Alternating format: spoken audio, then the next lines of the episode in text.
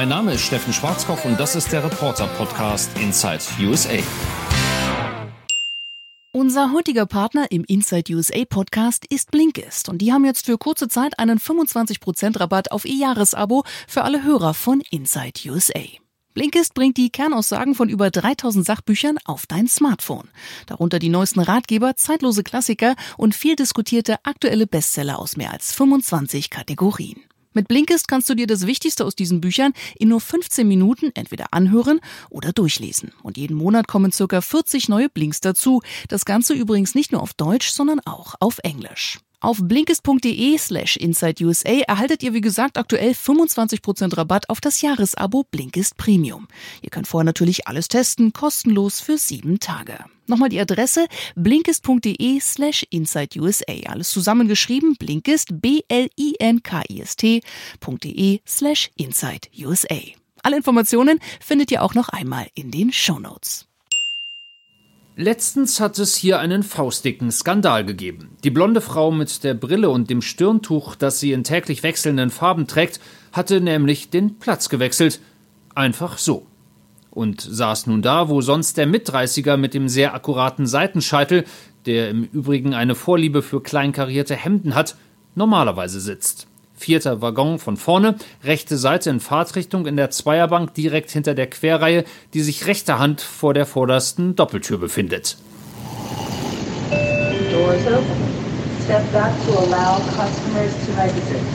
Alles klar?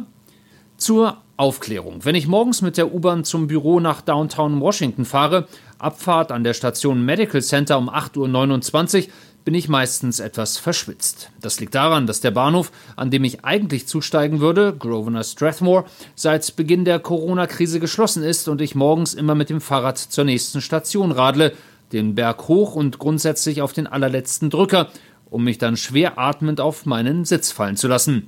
Erste Querbank, zweite Tür, linke Seite, vierter Wagen.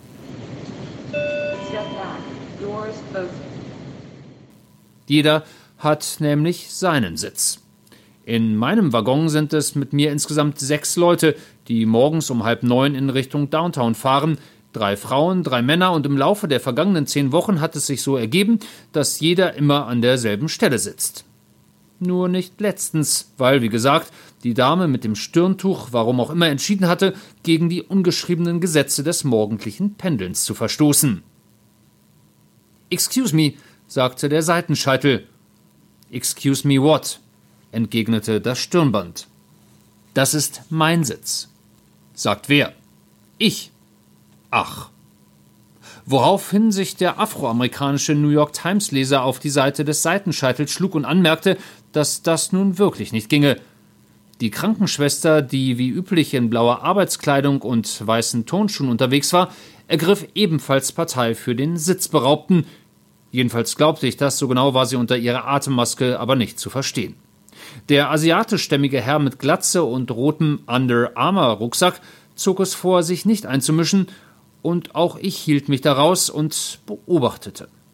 Die Provokateurin gab zwei Stationen später auf, und der Seitenscheitel bekam seinen Platz zurück, den er vorsorglich übrigens noch mit einem Chlorox-Tuch abwischte.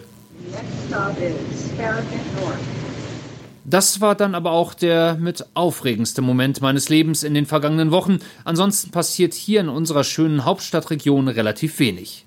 Wir wohnen ja vor den Toren Washingtons und während der Rest unseres Bundesstaates Maryland langsam wieder zum Leben erwacht, gilt in unserem Landkreis immer noch die sogenannte Stay-at-Home-Order, welche wir allerdings pst, wiederholt vorsätzlich gebrochen haben. Wir sind mit der Familie zum Strand nach Ocean City gefahren und letztens waren wir sogar in Pennsylvania campen.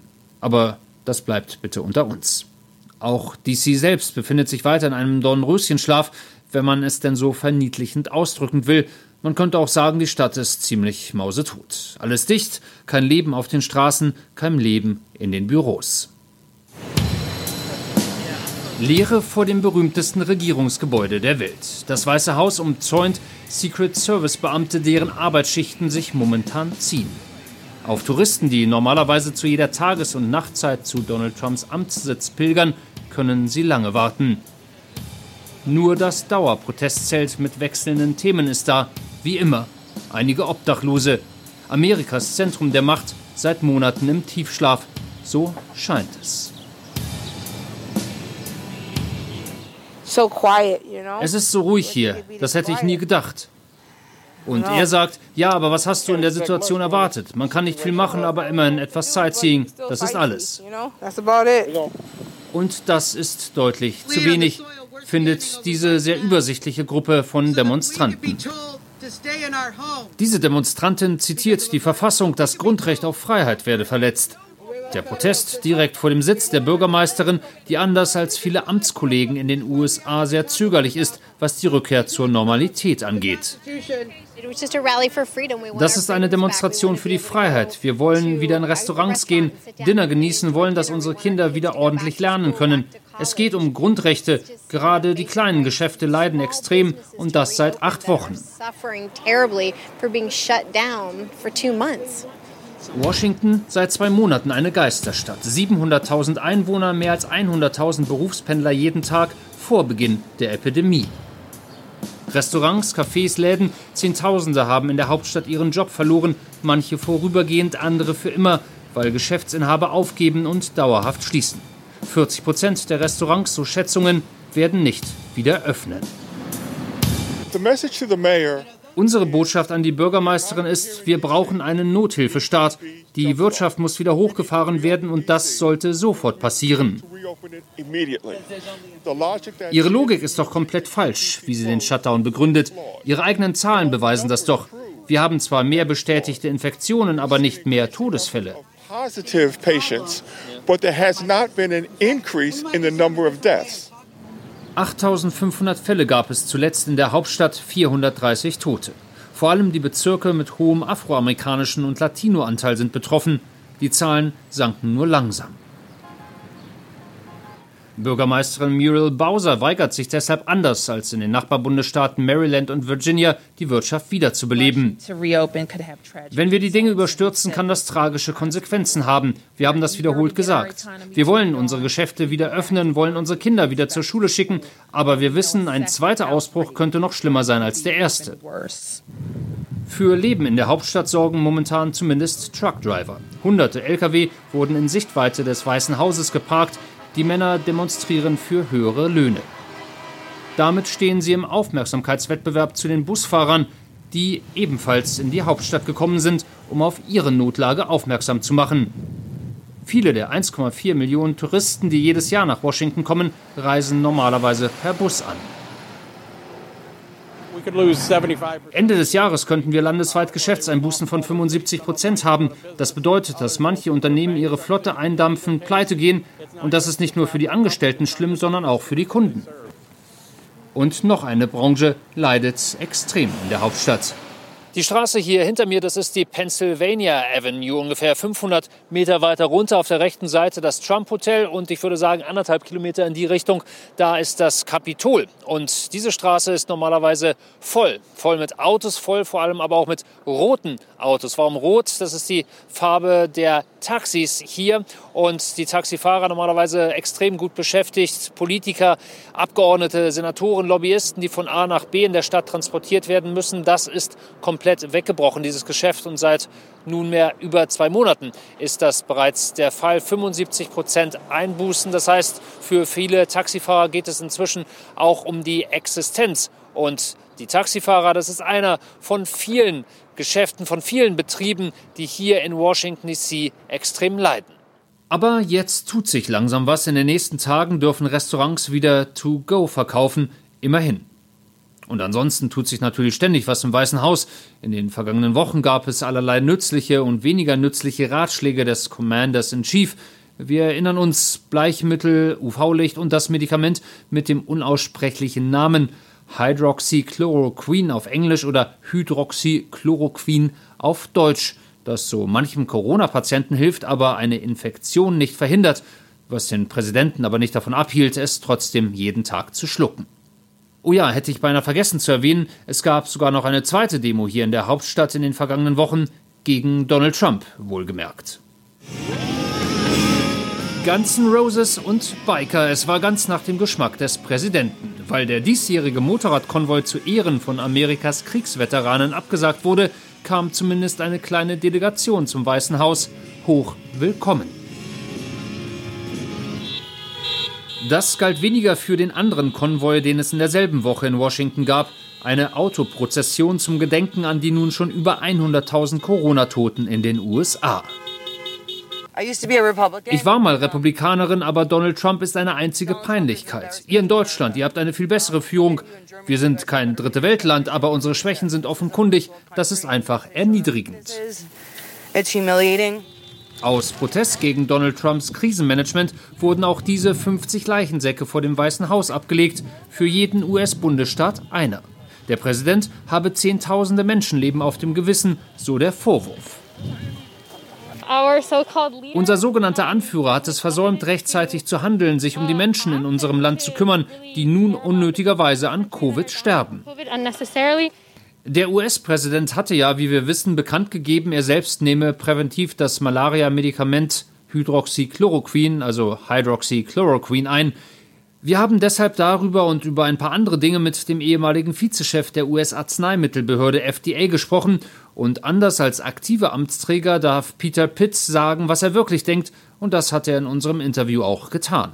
Präsident Trump, ähm Präsident Trump scheint sehr optimistisch zu sein, dass am Ende des Jahres jeder Amerikaner sich impfen lassen kann, möglicherweise bereits im Herbst. Sind Sie genauso zuversichtlich wie der Präsident? Just as optimistic as the president is. Der Präsident versucht, unser Chefoptimist zu sein. Ich respektiere das. Aber ich denke, dass die Realität eher so aussieht, dass wir einen Impfstoff erst in 10 bis 12 Monaten haben werden. Ich hoffe, ich liege falsch, aber ich bin nicht so enthusiastisch wie er. Erstmal muss ein solcher Impfstoff zugelassen werden, dann müssen wir einen Weg finden, das in ausreichender Form zu produzieren und es schließlich zur Anwendung bringen. Der Präsident hat wochenlang Werbung gemacht für das Malariamittel Hydroxychloroquine. Jetzt hat er uns wissen lassen, dass er das seit geraumer Zeit selber einnimmt. Was halten Sie davon? Uh, in den Vereinigten Staaten können Ärzte jedes zugelassene Medikament verschreiben, das sie für richtig halten.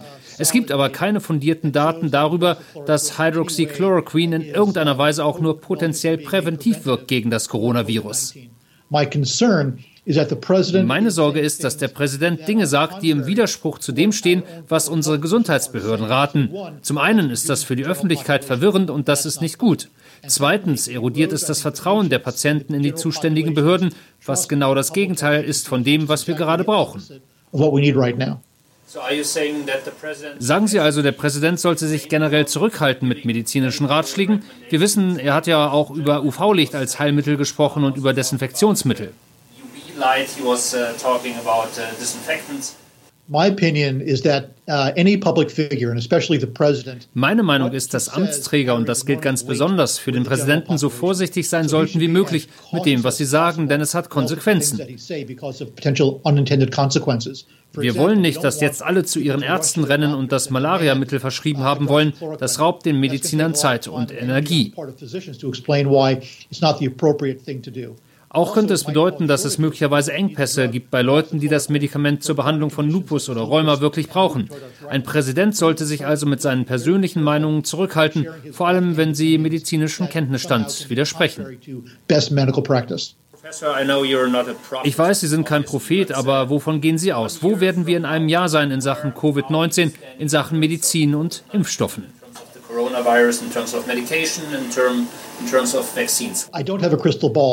Ich habe keine Kristallkugel, aber ich glaube, bis wir einen wirksamen Impfstoff haben, wird es Behandlungsmethoden und Medikamente geben, die wir entwickeln, die den Schwererkrankten helfen können und Symptome und Erkrankungsdauer verkürzen.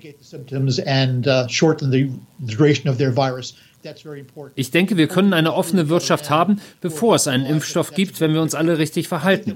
Und am Strich können wir aber nur erfolgreich sein, wenn sich jeder einzelne Bürger verantwortlich zeigt.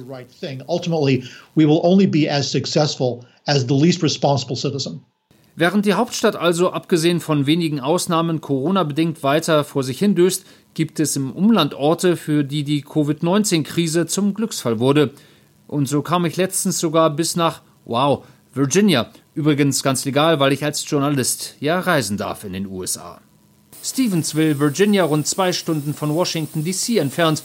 Die Menschen hier sind gekommen, um einen Film zu sehen, auf gute alte amerikanische Art, Autokino. Das Family Drive-In ist seit gut einer Woche geöffnet. Und jeden Tag ausverkauft, denn normale Kinos haben weiterhin zu. Man macht es sich bequem für einen besonderen Abend. Wir waren ziemlich lange im Haus und jetzt sind wir endlich mal wieder draußen und unterwegs. Das ist ziemlich cool, finde ich. Ich meine, wir sind über eine Stunde hierher gefahren, aber das ist es absolut wert.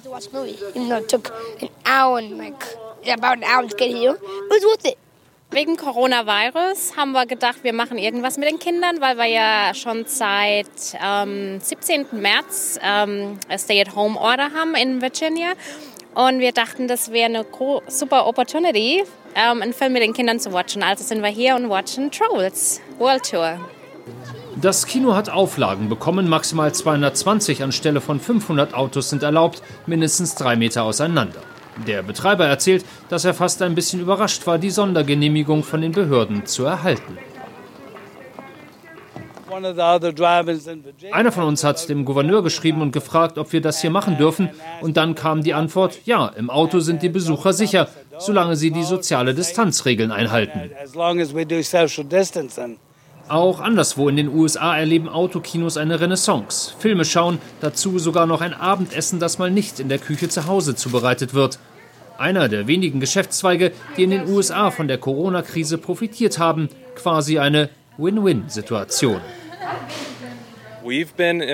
Wir waren die letzten Monate quasi nur zu Hause. Sie als Mama, ich wurde in Zwangsurlaub geschickt. Und so waren es immer nur wir beide, er und der Hund. Deshalb ist es echt nett, hier mal mit euch zu quatschen und ein bisschen rauszukommen. Und dann heißt es Vorhang auf für ein bisschen dringend notwendige Abwechslung und Unterhaltung. Unsere Hauptunterhaltung zu Hause sind weiterhin die Kinder. Seit zweieinhalb Monaten bereiten sie der Gemahlin das große Vergnügen, für sie Unterrichtsbetreuerin und Lehrerin sein zu dürfen. Ich werde mehrmals täglich telefonisch im Büro dazugeschaltet, vor allem wenn es um Bruchrechnung bei Till geht. In der dritten Klasse kann ich noch helfen, in zwei Jahren wird das wahrscheinlich schon schwierig. Abends darf ich dann nochmal nachkontrollieren, während Julia mit glasigen Augen wieder vor dem Rechner sitzt und die Vorbereitungen für den nächsten Schultag trifft. Ja, schon schön. In einigen Tagen beginnen dann die Sommerferien, die sicherheitshalber von endlosen zehn Wochen auf noch endlosere zwölf Wochen verlängert wurden. Das nenne ich mal Aussichten. Gott sei Dank darf ich weiter ins Büro fliehen und mich auf meinem Platz in der Metro sitzend um 8.29 Uhr morgens ein bisschen ausruhen. Corona sei Dank.